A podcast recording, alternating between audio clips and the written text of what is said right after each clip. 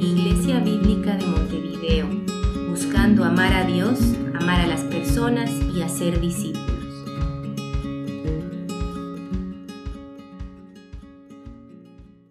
Buen día. Si tienen sus Biblias, quiero invitar que puedan abrirlas en Génesis 10. La semana pasada estuvimos viendo esa historia un poco extraña en Génesis 9, donde Noé se emborracha y donde como resultado de esto su hijo Sem lo deshonra y termina siendo maldecido, cayendo bajo maldición. Y también vimos cómo sus otros dos hijos, eh, Sem y Jafet, honran a su padre y reciben una bendición.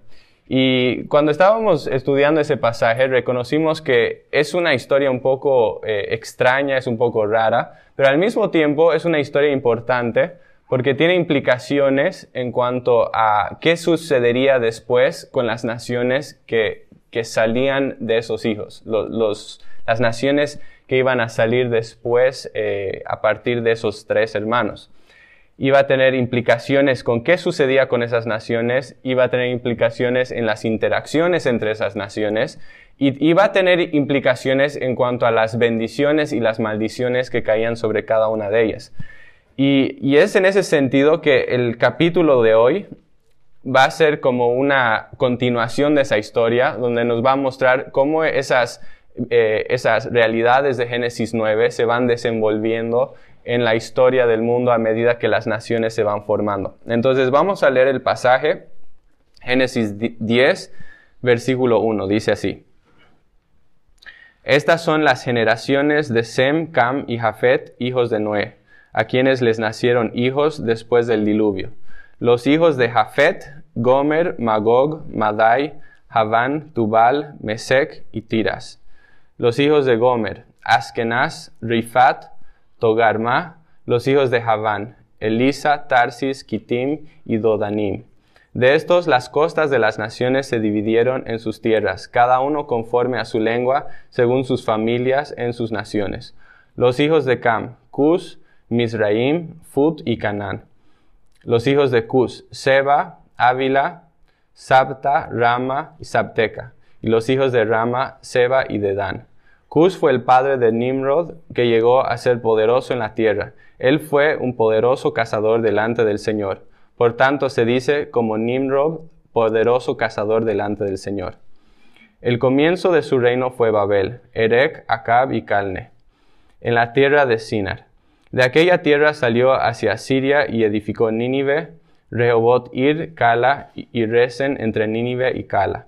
Aquella es la gran ciudad. Misraim fue el padre de Ludim y de Anamim, de Lehabim, de Neftuhim, de Patrusim y de Calsuhim, de donde salieron los filisteos y de Caftorim. Canaán fue el padre de Sidón, su primogénito, y de Et, y el antepasado del Jebuseo, del Amorreo, del Gergeseo, del Ebeo, del Araseo, Sineo, del Arbadeo, Semareo y del Amateo. Y después las familias de los cananeos fueron esparcidas. El territorio de los cananeos se extendía desde Sidón rumbo a Gerar hasta Gaza y rumbo a Sodoma, Gomorra, Adma y Seboim hasta Laza. Estos son los hijos de Cam, según sus familias, según sus lenguas, por sus tierras, por sus naciones. También le nacieron hijos a Sem, padre de todos los hijos de Eber, y hermano mayor de Jafet. Los hijos de Sem, Elam, Asur, Arfaxad, Lud y Aram. Los hijos de Aram, Us, Ul, Geter y Mas. Arfaxad fue padre de Sala y Sala de Eber. A Eber le nacieron dos hijos. El nombre de uno fue Peleg, porque en sus días fue repartida la tierra, y el nombre de su hermano Joctán. Joctán fue padre de Almodad, Selef, Azar, Mavet, Hera. Adoram, Usal, Dikla, Obal, Amibael, eh, Seba, Ofir, Ávila y de Jobab. Todos estos fueron hijos de Joctán. Su territorio se extendía desde Mesa rumbo a Sefar, la región montañosa del oriente. Estos son los hijos de Sem, según sus familias, según sus lenguas, por sus tierras, conforme a sus naciones. Estas son las familias de los hijos de Noé según sus genealogías por sus naciones. De ellos se propagaron las naciones sobre la tierra después del diluvio. Padre, te damos gracias por tu palabra esta mañana y por esta oportunidad de poder eh, compartirla. Y oramos que guíes el estudio de tu palabra, que, em, que nos hables por medio de tu palabra y que eh, transformes nuestras vidas y nuestros corazones. En el nombre de Jesús. Amén. Hace cinco años llegamos a Uruguay con mi esposa y uno de los consejos que nos dieron es que eh, no, no entremos directamente a, digamos, comenzar o intentar plantar una iglesia, sino que podamos tomar unos dos años eh, donde podamos conocer un poco más de la cultura uruguaya antes de, de iniciar esa obra de plantar una iglesia. Y la razón era porque muchas veces cuando vas de una nación o cultura a otra, te enfrentas con diferencias, ¿no es cierto? Diferencias en la forma de hablar, diferencias en la forma de pensar, diferencias en la forma que se hacen las cosas. Y entonces eh, muchas veces es bueno poder tomarse un tiempo de conocer esas diferentes dinámicas antes de, empezar un, ministerio, ¿no? Entonces es lo que hicimos y, entonces esos dos primeros años pasamos eh, congregándonos en otra iglesia local en Uruguay que nos recibió muy bien. Y, y fue un, un, tiempo muy bueno para nosotros que nos ayudó a, a poder eh, conocer mejor la cultura. También fue un tiempo donde estábamos apoyando diferentes ministerios, pero sin estar eh, a cargo de, de, ninguno de ellos realmente, ¿no? Pero algo que sucedía en esta iglesia que fue muy interesante es que, la, digamos, algo particular de esta iglesia es que era una iglesia con muchas familias y, y con, digamos, muchas descendencias de familias. Y algo que era interesante es que era casi como si todos estuvieran relacionados entre ellos, ¿no? Y, pero obviamente como una persona nueva que estaba entrando ahí, a veces yo no, yo no conocía esas conexiones familiares. Entonces yo conocía a una persona por aquí, conocía a otra persona por allá y según yo todos estaban desconectados. Y no fue hace, digamos, hasta que pasó un tiempo que empecé a entender esas conexiones y que empezó empecé a entender que esta persona era prima de esta persona, que ese señor era el padre de aquel, que aquel era el esposo de aquella y empezó empecé a como hacer esas conexiones. Y eso fue algo que me ayudó mucho porque cuando entiendes esas conexiones, eh, te da como un panorama más amplio de qué está pasando en la iglesia, e, entiendes un poco más las dinámicas de, de, por qué suceden las cosas como suceden, por qué se dan ciertas cosas. Y la verdad es que ayuda mucho. Y, en, en realidad en muchos sentidos, no solo en ese ejemplo, pero siempre es de mucha ayuda tener una visión entera eh, o digamos un panorama entero de, de, lo que está sucediendo. Y aquí en Génesis 10 es casi, es muy parecido a eso. Es casi como si Dios nos estuviera dando una perspectiva interna de las conexiones familiares en el mundo. Eh, es parecido a lo que, estaba, lo que yo estaba experimentando en esa iglesia, pero en un sentido mucho más amplio. Eh, lo que tenemos aquí y lo que Dios está haciendo es darnos una, una perspectiva de las naciones del mundo para que podamos entender quién viene de quién, para que podamos entender cuáles son las relaciones que, rigen eh, esas diferentes, lo que hay entre esas naciones y también por qué suceden ciertas cosas que suceden hoy. Y en ese sentido creo que el estudio de este capítulo hoy va a ser muy provechoso para nosotros, como vamos a ir viendo. Hoy quería que podamos eh, dividir nuestro estudio en dos partes. Primero vamos a hablar eh, sobre el origen de las naciones y después en la segunda mitad vamos a tratar de entender qué tiene que ver esto con nosotros. ¿Ok? Entonces, primeramente, vamos a entender o tratar de entender el origen de las naciones. El versículo 1 empieza con una frase que hemos encontrado anteriormente y que apareció muchas veces, y es la frase, estas son las generaciones de. Y si recuerdan, dijimos que cuando esa frase aparece en Génesis, está señalando el inicio de una nueva sección. Y en este caso, la sección va a ir desde este versículo hasta la mitad del capítulo 11 y su enfoque principal es cómo las naciones se van formando y dispersando a lo largo del, o alrededor del mundo. Como vimos en la prédica anterior, eh, Génesis 9 nos hablaba de que todas las naciones de la tierra y todas las personas que hoy, existen proceden de uno de los tres hijos de Noé. ¿Se acuerdan eso? Y entonces vemos que, eso es una realidad que, se, se, muestra aquí. Y lo que vamos a ver en Génesis 10 es que nos muestra cómo esas naciones se conectan a uno de esos hijos. Em, vamos a ver esto en, este pasaje que se conoce como la tabla de las naciones. Y es la explicación de cómo todas esas naciones encuentran su origen en uno de, estos tres hermanos. Obviamente esta lista no es exhaustiva, es decir, que no menciona todas las naciones, todas las tribus del mundo, pero sí es bastante completa en hablarnos de las, principales ramas de la, sociedad o las principales naciones de las cuales salen todas las demás. Em, entonces vamos a ir viendo cómo Génesis 10 conecta a todas las naciones con estos tres hermanos.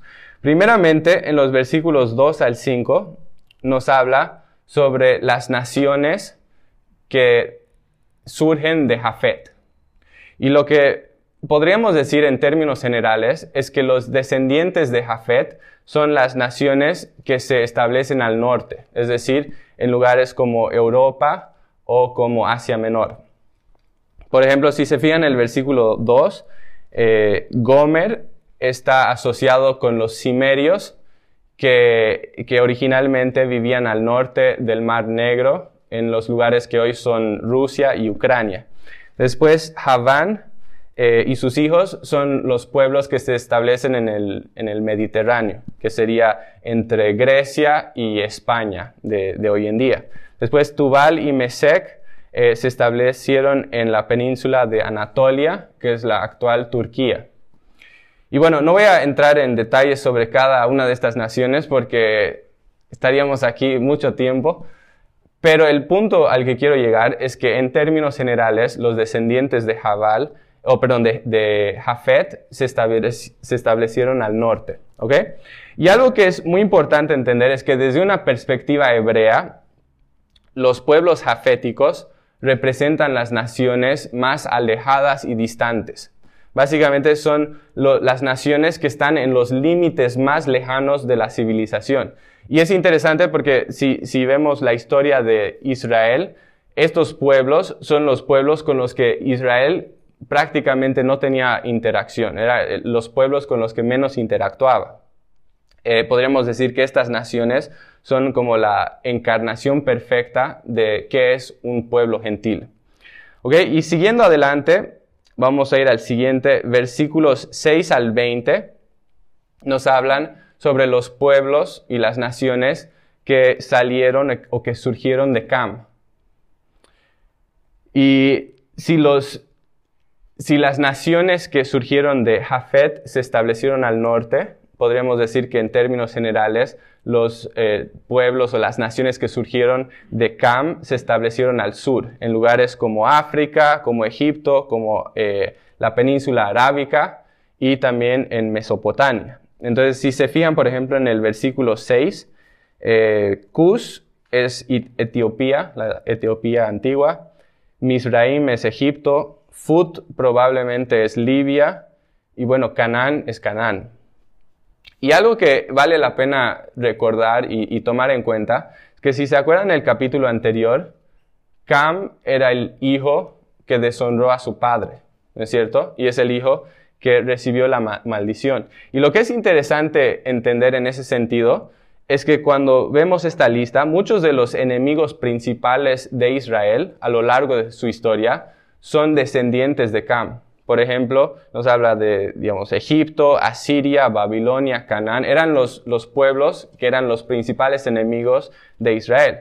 Pero si bien eso es cierto, eh, si bien eso es cierto, también es importante entender y recordar que la maldición no cayó sobre todos los descendientes de Cam. ¿No es cierto? ¿Sobre quién cayó? En, en Génesis 9:25. Nos habla de que cayó sobre uno de sus hijos y ese hijo era Canaán. en el 9.25 dice, maldito sea Canaán, siervo de siervo será para sus hermanos. Y eso es un detalle importante, porque si bien en, el libro de Josué vemos que los cananitas que se establecieron en la tierra de Canaán eh, fueron entregados para destrucción a manos de, los israelitas en cumplimiento a, a, la maldición de Génesis 9. También algo que tenemos que ver y entender es que cuando empezamos a, o cuando seguimos leyendo en la Biblia, el resto de los descendientes de Cam, en realidad, son parte del plan de, de redención de Dios. Y es importante entender eso porque significa que hay esperanza para esas naciones, porque pueden ser redimidas y salvadas. Finalmente, los versículos 21 al 31 nos hablan de las naciones que surgieron de Sem. Y si, recordamos que las naciones que salieron de Jafet estaban al norte y las de Cam estaban al sur, podríamos decir que las de, de Sem básicamente se establecen al medio, en lugares como Mesopotamia, lugares como Siria, Arabia y finalmente también Canaán, una vez que Israel se estableció como nación. Y podríamos decir que estos son los pueblos eh, semíticos, ¿no es cierto?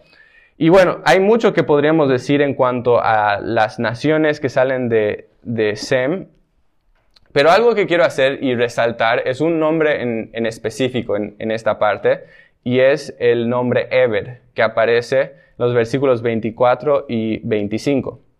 ¿Y por qué es importante el nombre Eber? Porque del nombre Eber sale el término hebreo. Y es, es importante tomar nota de eso. Porque después cuando vamos a seguir en Génesis 11, nos va a hablar sobre la descendencia de Eber y, y, cómo diferentes personas salieron de ahí y finalmente nos lleva hasta la persona de Abraham. Y Abraham es muy importante en Génesis. ¿Por qué? Porque Abraham va a ser el padre de la nación de Israel. Y a partir de Génesis 12, eso se va a volver el enfoque del libro. Entonces es, muy importante esto, ¿no? Es, importante el linaje de Sem, porque del linaje de Sem surge el pueblo que Dios escoge en el Antiguo Testamento. Bien, entonces hemos hecho ese pequeño recuento histórico y eso nos lleva a, digamos, nos hemos informado un poco más de cómo todas las naciones surgen de uno de estos tres hermanos. Y eso nos lleva a un punto donde tenemos que hacernos una pregunta muy importante. Y la pregunta es, ¿qué importa? Esa es la pregunta. ¿Por qué importa todo esto? Todo un capítulo de, de un montón de naciones que tienen nombres muy extraños. ¿Por qué estamos hablando de esto hoy? Y hay una razón. Y eso nos va a llevar a la segunda parte del mensaje de hoy, que es las implicaciones de esto. ¿Ok?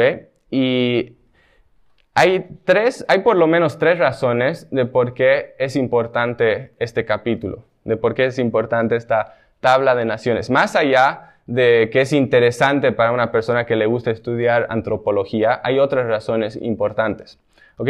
La primera razón es porque nos muestra que todos tenemos un mismo origen y por lo tanto nadie debería sentirse mejor o superior que nadie más. Hoy en día hay mucho racismo, hay mucho clasismo, hay, muchas cosas que dividen a las personas y muchas veces es, común que las personas puedan sentirse mejores o superiores simplemente porque nacieron en cierto lugar o porque salieron de cierta familia o porque su tienen cierto color de piel o porque tienen cierta cantidad de dinero en el banco o alguna otra cosa así. Y lo que este pasaje hace es derrumbar eso por completo. Y dice que no hay ninguna razón, no hay ninguna base para que una persona se sienta orgullosa, no hay ninguna base para que alguien se sienta superior. ¿Y por qué? Porque ¿qué hace este pasaje? Nos dice que todos salimos del mismo lugar, que todos tuvimos un mismo origen. Y por lo tanto no importa si eres eh, rojo, si eres amarillo, no importa si eres blanco, si eres negro, no importa si eres rico, si eres pobre, no importa si eres africano, si eres europeo, no importa si eres citadino, si eres del campo, nada de eso importa. Todos venimos del mismo lugar y todos tenemos el mismo valor y estamos en el mismo plano. Y eso significa que si yo tengo esa tendencia de despreciar a otra persona, algo que tengo que entender es que la misma sangre que fluye por las venas de esa persona que yo me siento tentado a despreciar, fluye también en mis venas. Y no tengo razón para sentirme mejor o superior a nadie. Entonces esa es la primera razón. Pero hay una segunda razón y es porque este pasaje nos muestra que Dios tiene un plan para las naciones.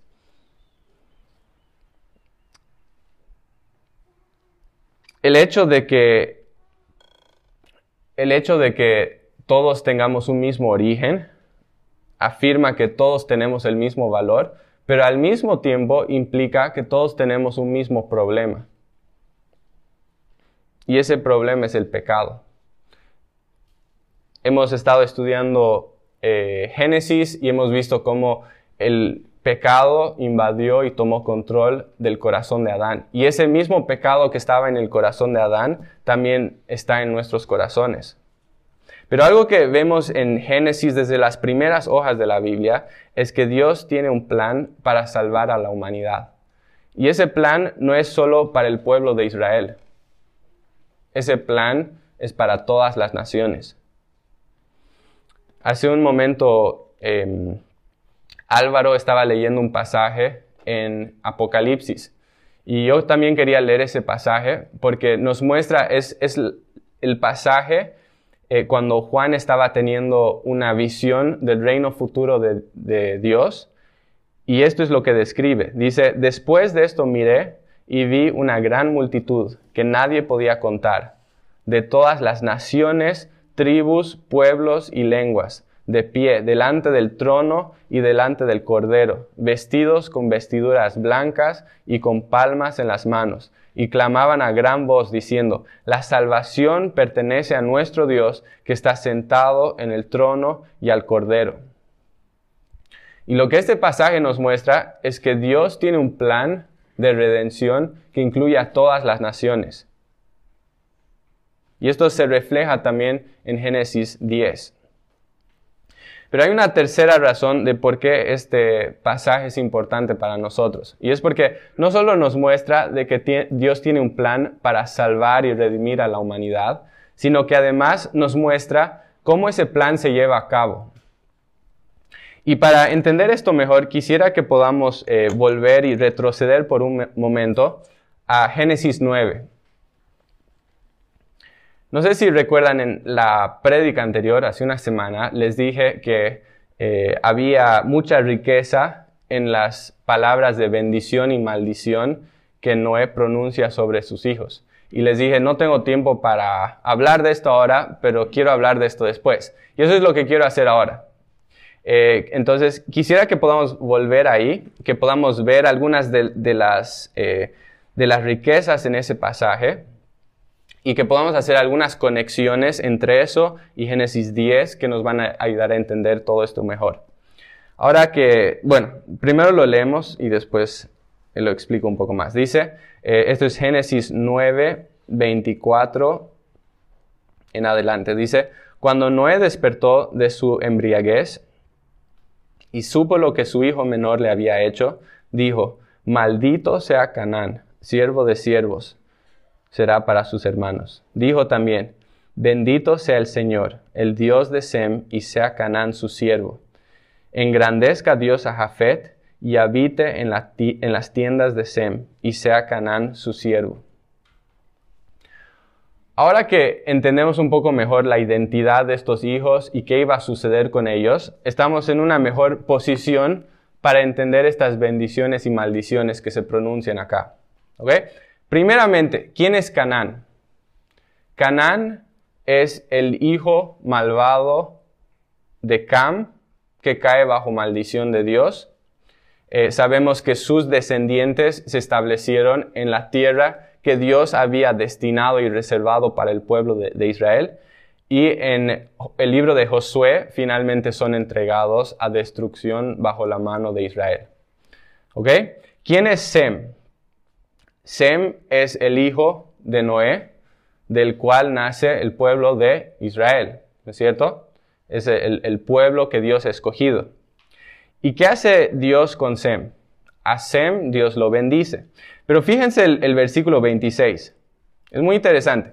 ¿Qué les llama la atención de la forma que Dios lo bendice? Lo que, lo que es interesante es que no dice bendito sea Sem. ¿Se fijaron eso? No dice bendito sea Sem. ¿Qué dice? Dice bendito sea el Señor, eh, el Dios de Sem. Y eso es una forma muy rara de bendecir a alguien.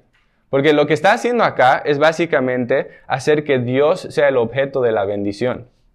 Y eso es muy extraño. ¿Y qué es lo que esto nos muestra? Nos muestra de que Sem va a ser bendito en el sentido más amplio de la palabra, pero que esa bendición no va a venir por mérito propio de Sem, sino que va, va, a venir en virtud de que Sem conozca a Dios y que esté unido al Dios verdadero. Y eso es muy importante. Finalmente, ¿quién es Jafet? Jafet, como hemos estado explicando ahora, básicamente representa a las naciones gentiles, representa a las personas que están en los rincones más lejanos y, más eh, desconocidos del planeta. Un judío tradicional asumiría que esas personas también caerían bajo maldición. Pero no es lo que vemos acá. ¿Qué es lo que, lo que Noé dice acerca de Jafet? Versículo 27 dice, engrandezca Dios a Jafet. Y lo que esto nos muestra es que Dios tiene un plan para bendecir a Jafet a los descendientes de Jafet. Pero la pregunta es cómo va a venir esa bendición para ellos. Y ahí es la explicación de eso, viene en la, la frase que viene justo después. Dice, y habite en las tiendas de Sem. Y habite en las tiendas de Sem. ¿Y qué nos muestra esto? Nos muestra que Dios tiene un plan para bendecir a los descendientes de Jafet, es decir, a, las, a los gentiles, pero que esa bendición va a venir por medio de la asociación de Jafet con Sem. Es decir, que va a venir por medio de que los, eh, los descendientes de Jafet estén habitando en las tiendas de Sem. Y para decirlo otra, de, otra forma, esto es básicamente equivalente a decir que la, la bendición para Jafet va a venir en la medida de que ellos estén conociendo y alabando al Dios de Sem. Y esto es básicamente lo que vemos en Efesios 3, cuando Pablo está hablando de que Dios tiene un plan para que los gentiles lleguen a ser coherederos y miembros del mismo cuerpo. El plan de Dios siempre fue que las naciones sean parte de ese plan de salvación y de, de redención para el mundo. Dios no escogió a Israel simplemente para que Israel esté disfrutando su relación con Dios, mientras el resto del mundo se perdía en las tinieblas. Dios escogió a Israel justamente para que Israel dé a conocer a Dios por todo el mundo y para que además de eso las naciones un día puedan llegar a ser parte de su reino que sean parte del reino de Dios al entrar en las tiendas de Sem. Y la realidad es que si tú estás en Cristo esta mañana, tú también has sido injertado al pueblo de Dios. Y como parte de ese pueblo de Dios, habiendo sido incluido en ese pueblo de Dios, tú también tienes esa tarea de dar a conocer a Dios, para que también otras personas puedan ser bendecidas y puedan experimentar la salvación bajo las tiendas de Sem. Entonces la pregunta es, ¿estás siendo fiel a ese llamado? ¿Estás siendo fiel a ese llamado de dar a conocer a Dios para que otras personas también puedan venir a las tiendas de Sem? Quería terminar con una historia que sucedió en el en el año, cerca del año 400 después de Cristo. Eh, había un grupo de, de invasores irlandeses que atacaron unas, eh, digamos, un lugar en, en Britania y atacaron un pueblo y atacaron la ciudad de un joven que se llamaba Patricio. Y Patricio apenas tenía 16 años en ese entonces. Patricio eh, es interesante porque nació en una familia privilegiada, tenía muchas posibilidades de poder eh, desarrollarse y tener una buena vida. Pero ahora había sido capturado y fue llevado como esclavo a Irlanda. Y ahí estuvo por seis años trabajando como esclavo en condiciones muy malas, eh, digamos, trabajando eh, hasta el cansancio, hasta el agotamiento, con mucho frío, con perdón, mucha hambre, y realmente era una situación mala. Pero es interesante porque en, ese, en esa situación en la que se, se encontraba Patricio, es donde realmente conoció a Dios. Porque él, él en realidad había nacido en una familia cristiana, había escuchado el Evangelio desde pequeño, pero no había tenido esa relación personal con Dios hasta que Dios lo llevó a este lugar donde estaba en esclavitud. Y en esa esclavitud eh, se acercó al Señor y conoció a Dios en una forma diferente. Sucede que después de un tiempo sucedieron varias cosas y él logró escapar de la esclavitud, logró volver a su hogar en Britania y volver a esa vida privilegiada que tenía. Pero Dios tenía otro plan para su vida. Y algo que Dios empezó a hacer es a inquietar el corazón de Patricio. Porque Irlanda era un pueblo que no conocía a Dios. Era un pueblo pagano donde el Evangelio no era conocido. Y la verdad es que no había nadie que quiera ir a ese lugar porque eran, eran bárbaros, eran personas violentas, eran personas con costumbres y ideas muy raras. Entonces nadie quería ir ahí. Pero Dios empezó a, inquietar su, su, vida y su corazón. Y de esa forma, Él, sin tener muchos estudios, sin tener mucha experiencia ni nada de eso, dejó esa vida privilegiada y fue de vuelta a la nación de sus captores y entregó su vida ahí. Eh, digamos, los, años que le quedaban compartiendo el, Evangelio con las personas de allá. Y, Dios lo usó mucho en ese lugar, a pesar de los desafíos, a pesar de, todas las, las, cosas que sucedieron, Dios lo usó en ese lugar. Y yo me ponía a preguntar un poco mientras reflexionaba sobre esta historia. Me preguntaba, ¿hay esa misma disposición en mi vida? ¿Hay esa misma disposición en tu vida? De, realmente decir, Dios, estoy a tu disposición, soy tuyo, haz conmigo lo que tú quieras, aun si incluye sacrificios, aun si incluye incomodarme, si incluye que, voy a tener que renunciar ciertas comodidades para que tu nombre sea conocido entre, entre pueblos donde, donde no conocen de ti hay eso. La verdad es que hay muchos pueblos y grupos humanos en el mundo que aún no conocen de Cristo y que nunca han escuchado de Cristo. Y la, la pregunta es, ¿qué estás dispuesto a hacer para que eso sea diferente? ¿Qué estás dispuesto a hacer para que eso cambie? A veces soñamos con, cómo Dios podría usarnos si me voy al otro lado del mundo y empiezo a predicar y me vuelvo misionero y que Dios podría hacer grandes cosas. Pero la verdad es que Dios no va a hacer grandes cosas conmigo al otro lado del mundo si en mi propia ciudad no soy capaz de cruzar la calle y hablar con la persona que Dios ha puesto en mi camino. Porque eso empieza aquí y empieza ahora, porque también en esta ciudad hay personas que no conocen a Dios. Entonces, que, que Dios realmente produzca ese celo evangelístico en nuestros corazones, que Dios realmente incomode nuestras, nuestros corazones, que inquiete nuestros corazones, que nos ponga un peso por las personas perdidas, porque la verdad es que las personas, las almas de las personas están balanceando entre el cielo y el infierno y su única esperanza es Cristo. Y eso no debería dejarnos en paz, debería movernos hacia algo. Vamos a terminar orando.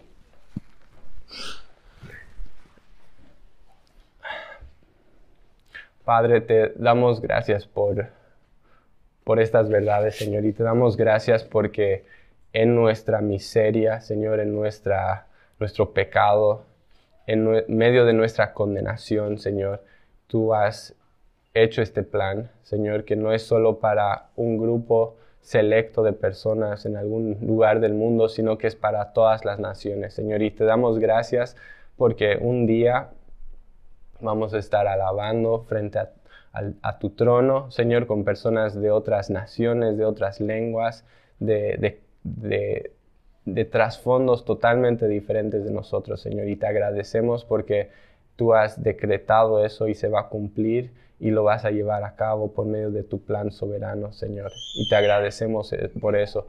Pero Padre, también queremos orar que nos inquietes, Padre, que, que realmente pongas en nosotros ese peso por las naciones, que pongas ese peso en nuestros corazones para que tu nombre sea enaltecido, Señor, que tu nombre sea conocido, que, que tu nombre sea proclamado, Señor, y que uses nuestras vidas para ser instrumentos para salvar a otras personas, Señor, proclamando el Evangelio y el único mensaje que puede traer salvación, Señor. Protégenos del conformismo, protégenos de estar cómodos en nuestra salvación mientras hay almas que se pierden por la eternidad.